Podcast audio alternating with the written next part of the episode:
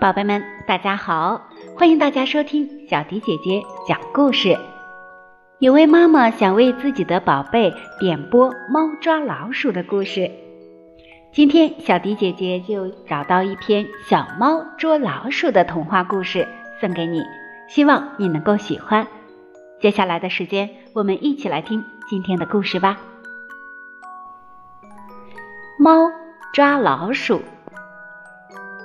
从前有一户有钱人家，院子较多，老鼠出没频繁，咬坏了不少衣物和家具，偷吃了不少粮食。这家主人被弄得鸡犬不宁。于是主人在外面买来了老中青共四只猫。中年猫聪明能干，被立为猫王。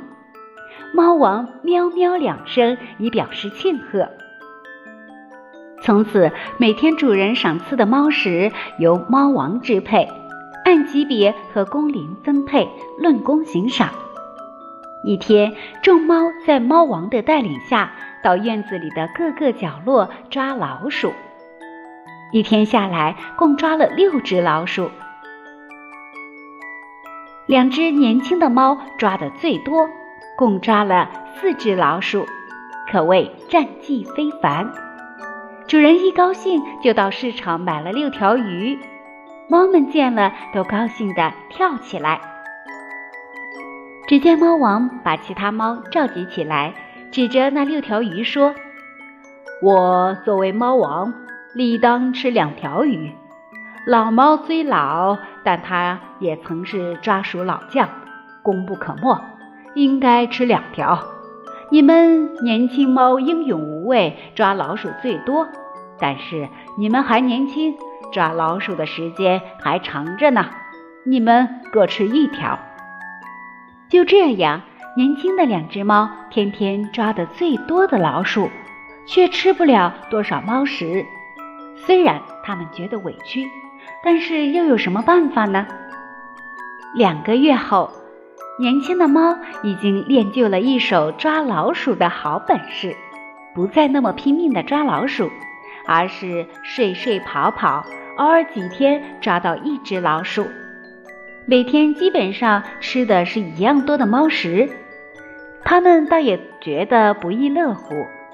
后来，年轻的猫觉得自己身手不错，却这样浪费青春。而且天天吃不饱，倒不如抽空到别家帮忙抓老鼠，好赚些猫食吃。于是，两个年轻的猫每天照样在主人家懒散般的抓老鼠，分得一点猫食，还到邻居家帮忙抓老鼠。